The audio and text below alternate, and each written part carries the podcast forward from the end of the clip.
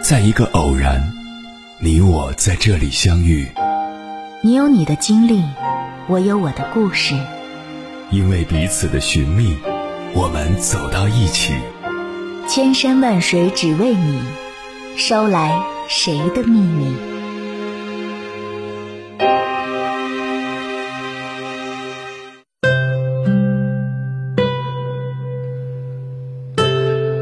欢迎回来，各位夜行者。这里是正在直播的中国交通广播，千山万水只为你，深夜不孤单。我是迎波，绰号鸭先生。我要以黑夜为翅膀，带你在电波中自在飞翔。在网上看到一个段子，说梁静茹唱了爱情的三部曲：追你的时候需要勇气，谈恋爱的时候需要崇拜，不爱了就分手快乐。我对这个段子的看法是。唱歌的人也许洒脱，但听歌的人未必从容。如果你的爱情也经历了这三部曲，希望你依然保持真正的快乐，因为爱自己永远是第一位的。接下来，千山万水只为你，跟朋友们分享的文章名字叫《爱情长跑十二年，相爱和分手的原因只有一个》，作者时差大叔。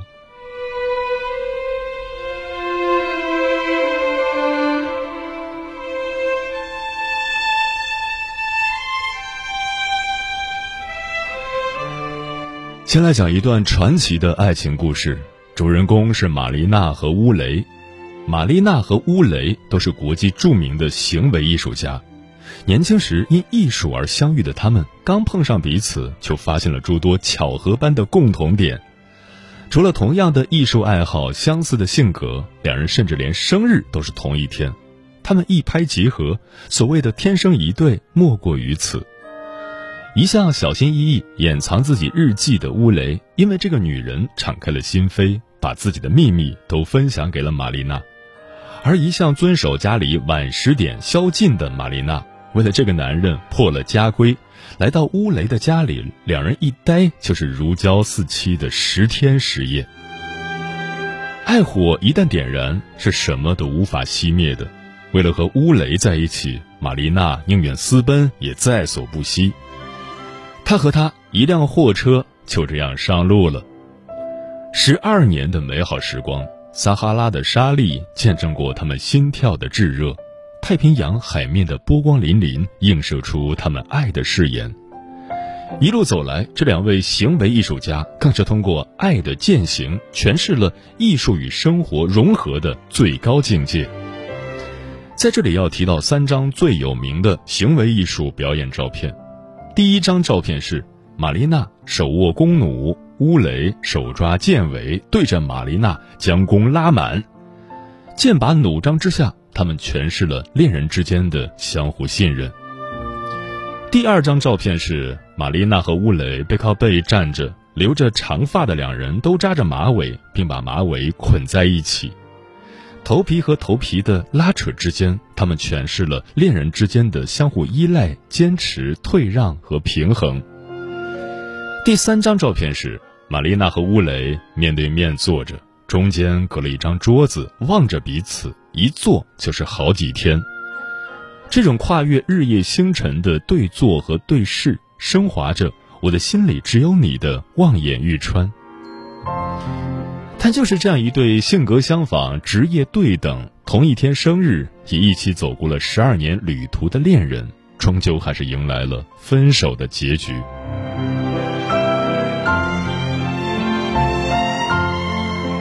玛丽娜和乌雷的感情裂痕源自要不要孩子的分歧。乌雷想和玛丽娜有个孩子，而玛丽娜则坚定的否决。她说。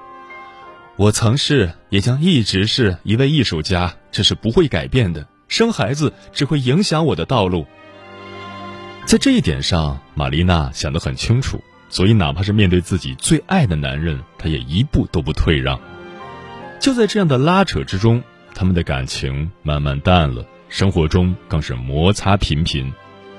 乌雷开始出轨，甚至在玛丽娜的面前跟别的女人调情。玛丽娜以泪洗面，她扪心自问：再和这个男人继续生活下去，意义何在呢？一对羡煞旁人用十二年跨越星辰和大海的神仙眷侣，于是达成共识，用一种特别的方式开启了一场长达三个月的分手仪式。他们来到了中国长城的两端，玛丽娜从山海关，乌雷从嘉峪关，两人沿着长城相向而行。他们约定，彼此一旦相遇，便是分别之时。这一走便是三个月。这一走便是永别，这一走便是一段感情的终结。玛丽娜和乌雷把这段长城之争起名为“情人长城”，这是他们用彼此的爱，也为了彼此的爱，献给这个世界的艺术礼赞。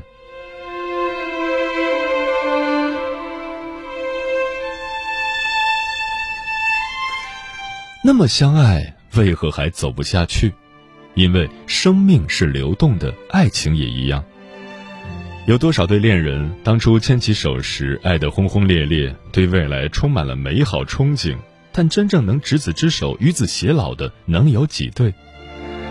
我想，玛丽娜和乌雷直到在长城上永别的那一刻，对彼此的感觉都没有消散，只是再也不能在一起了。怎么会这样？是因为当初爱错了人吗？不是吧，他们那么契合，是因为彼此还不够相爱吗？也不是吧，对一个人如此依赖和崇拜，若不是爱，缘何青睐？还是他们在关系中做错了什么，导致感情破裂？乌雷的要求没什么错，而玛丽娜的底线也真的不能退让。二零一七年八月。来自加拿大多伦多大学、美国犹他州立大学的心理学家，在采访了各个年龄层四百三十三位恋爱中的男男女女后，发表了一份爱情调研报告。这份报告揭示了几个关于爱情的真相：一、什么样的原因会让两个人继续保持恋爱关系？对两人关系的乐观态度，两人的亲密和互相依赖。在两人关系中做出了感情投资，倾注了很多个人感情，放不下的已经承诺的责任，也就是入坑了，恐惧分手后的不确定性和未知。二又是什么原因会成为分手的催化剂？感情上产生了距离感，彼此间说不清道不明的不兼容感，比如无端的日夜争吵打闹。信任感缺失，另一半的不忠。研究人员表示，很多人其实都有考虑过，我是不是该和他分手，我们是否合适这样的问题，但这个问题因其复杂程度而往往无解。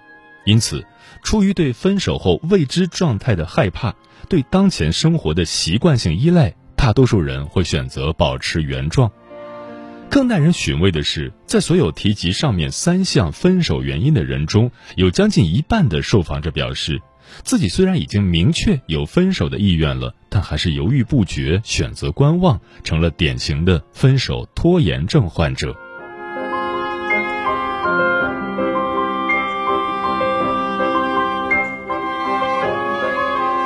必须分手的危险信号是什么？上面那份报告还强调了很重要的一点：那些情侣分手的原因虽然的确都偏负面一些，但如果我们仔细看看那些保持恋爱关系的原因，却也未必都是积极的。一味守着已经为两人的过去所做的付出，却又明显感觉当下的关系已经让自己不舒服，前者造成的拖延会让后者成为消磨生命的沉没成本。说到这儿，你可能想问：这听起来太模糊了，我到底要怎样才能像玛丽娜和乌雷那样准确判断自己的感情应该继续还是暂告一个段落？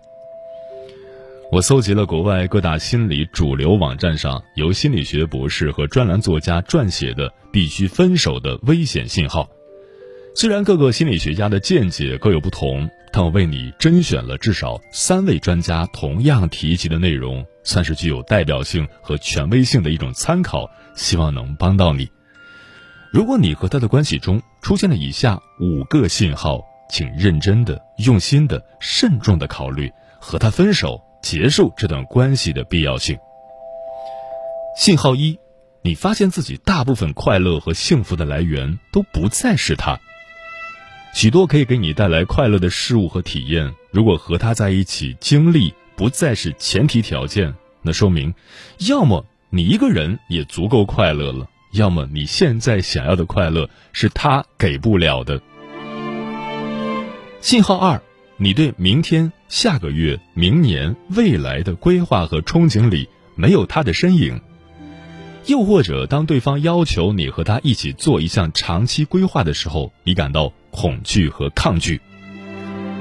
爱情说到底是责任，是动力，是手拉手走过一生的勇气。若是在你对未来三到五年的设想里依然没有他的身影，或是当他想对你表达自己和你的共同未来时，你能感觉到心里明显的焦躁和不安，那么。是时候换个地方去找那个能激起你构建未来的新动力了。信号三：双方的平等和尊重严重失衡，这主要包括三个层面：要么他对你不够尊重，不认真听你说话，不照顾你的感受。要知道，最起码的尊重是两人沟通的基础；要么你在这段关系中的付出和获得不平衡。这不是指简简单单的 A A 制，或是他今天等我下班等了半小时，明天我也要等他半小时，正好扯平。当你的付出和给予按你自己的标准来判断是失衡的时候，你会觉得亏欠他，或是觉得自己对这段关系的付出是无能的状态，而这两种状态对长久的关系都是无益的。要么二人对彼此的控制权不对等。你们之间从每天要做的事情，到每周的购物、电影和家居清洁，再到每年一次的旅行、未来结婚典礼的安排和买房子的设想，你对自己想要掌控的方面有掌控权吗？在做出让步的时候，你心里舒服吗？如果不舒服，当你阐明无法让步的理由时，他理解吗？如果你的答案都是 no，那么也请你对这段关系说 no。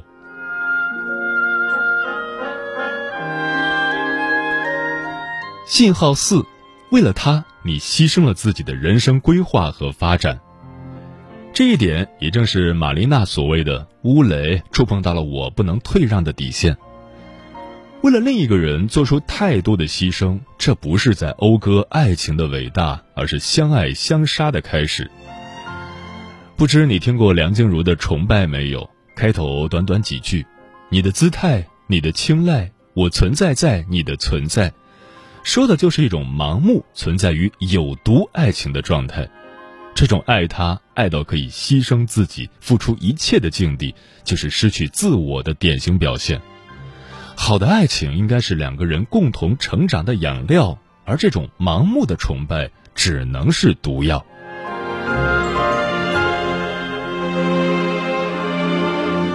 信号五，三观变得不再契合。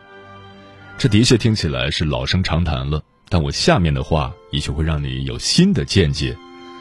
三观是个经久不衰的热门话题，就连三观究竟是哪三观，估计都能引来万字辩论。在这里，关于三观，我只想强调一点：三观和人品一样，路遥知马力，日久见人心。举个再简单不过的例子，你和他最初走到一起的时候。可能会发现你们之间很多三观相合的地方，在生活必需品上花钱是毫不含糊的，在赡养老人的问题上，将来两人若是结婚了，是绝对不会把爸妈托付给老人院的。出去旅行的时候，都选和什么假期啊、黄金周啊错开的时间，去人烟稀少的地方。乍一听，好匹配的三观哦。不过相处一段时间之后，你却发现。三观又不那么合了，甚至彼此矛盾百出。你和他对必需品的定义有所偏差，你想把爸妈接过来和自己一起住，他却坚持要给老人另外安排住处，请个保姆伺候着。人烟稀少的地方很多，你想去人文历史情怀深厚的地方，一边旅游一边学习和成长，而他想去风景秀丽、海滩万里的度假区。难得出去玩，就是要以放松休闲为主。有这种变化很正常，没有人的三观是绝对正确和错误、好的和坏的。这种彼此生活一段时间之后，在许多细小地方体现出来的偏差，一旦你感觉到三处以上，而且几乎是每天都能触发一处，就是两人关系难以维系的高危信号。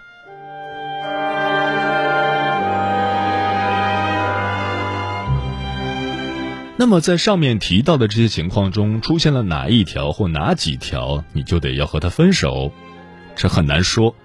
毕竟，不同的人对爱的要求和定义是不同的。但若是这五条里，你觉得有三条以上都是符合的，那肯定是很危险的信号了。这种情况下的主动分手，不是弱者的逃避，而是自爱的强韧。的确，对方还有改变的可能，你们也有复合的可能，但在此时此刻不健康的关系中，经受痛苦和伤害，凭什么？退一万步讲，你的忍受和维持现状也很难让他有改变的动力。要知道，梁静茹除了崇拜，还唱过一首歌《分手快乐》。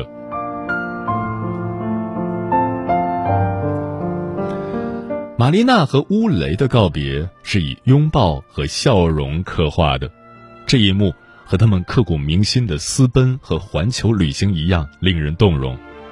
他们脸上洋溢着的是在看清彼此的状态和所处的位置之后，因为做出了此时此刻真真切切为了自己和对方考虑的决定，所以明白畅达的笑容。但又有多少爱侣的分别？别说分手快乐，就连礼貌和体面都难以做到。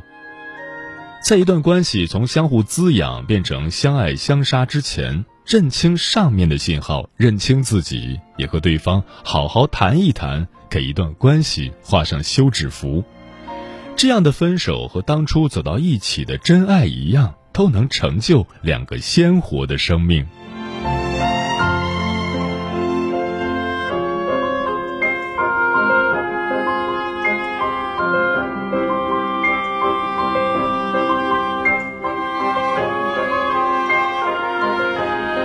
时间和命运总爱开玩笑，让两颗真心在毫无防备的时候重逢。还记得开头故事中提到的那张照片吗？玛丽娜和乌雷面对面坐着，中间隔了一张桌子，望着彼此，一坐就是好几天。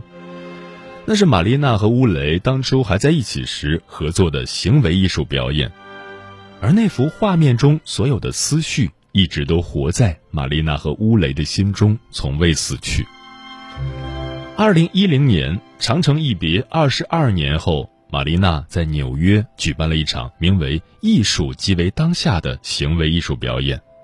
同样是一方长桌，同样是两把面对面的椅子，玛丽娜静静坐在一头，另一头的椅子则留给现场前来观展的民众。只要你愿意，就能坐在玛丽娜的对面。他会和你静静的对视一分钟。玛丽娜的表演轰动一时，前来对视的人络绎不绝。可无论坐在对过的人是微笑、是悲伤、是些许怀疑或是呆滞，整整三十天，超过七百个小时，玛丽娜全程以平静和安宁反衬着这个世界的喧嚣。每次一分钟的对视结束后。玛丽娜会闭上双眼，低头休息，整理心情，然后她会再次抬头睁眼，一张全新的面孔面对桌子的对过。直到最后一天的某一个瞬间，当玛丽娜再度睁开双眼时，她保持了七百多个小时的平静被击碎了。没错，这一次坐在她对面的人正是乌雷。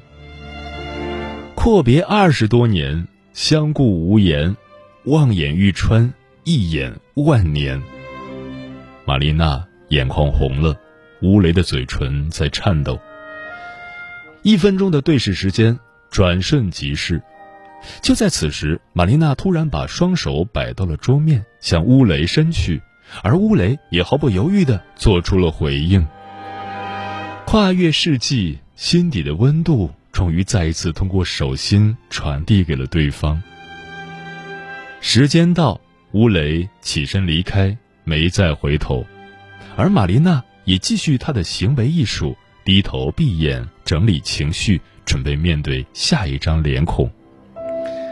现场的摄影师用镜头记录下了这场世纪重逢，然而摄影师并没有捕捉到他们在握手时对彼此轻声诉说的话语。就让这短短的六十秒归于他们热衷的艺术，他们的记忆和内心深处从未死去的那份爱吧。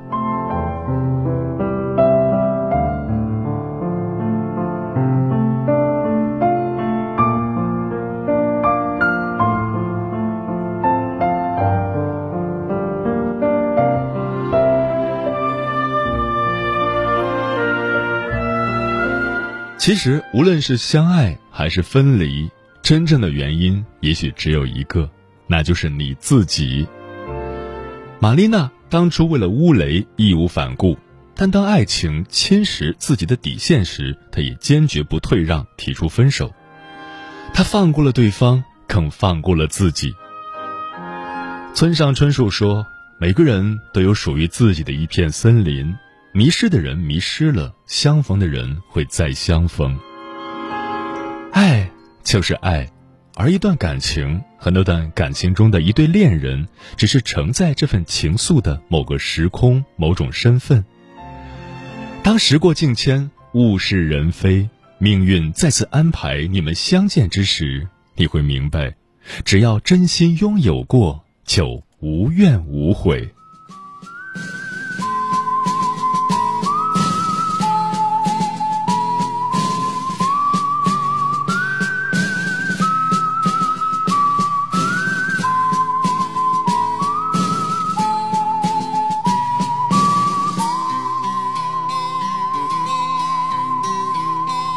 别管以后将如何结束，至少我们曾经相聚过。不必费心地彼此约束，更不需要言语的承诺。只要我们曾经拥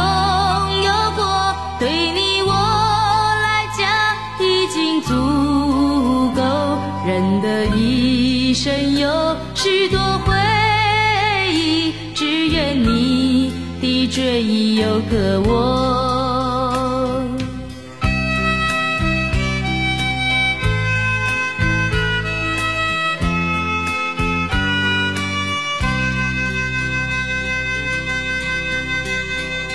别管以后将如何结。至少我们曾经相聚过，不必费心地彼此约束，更不需要言语的承诺。只要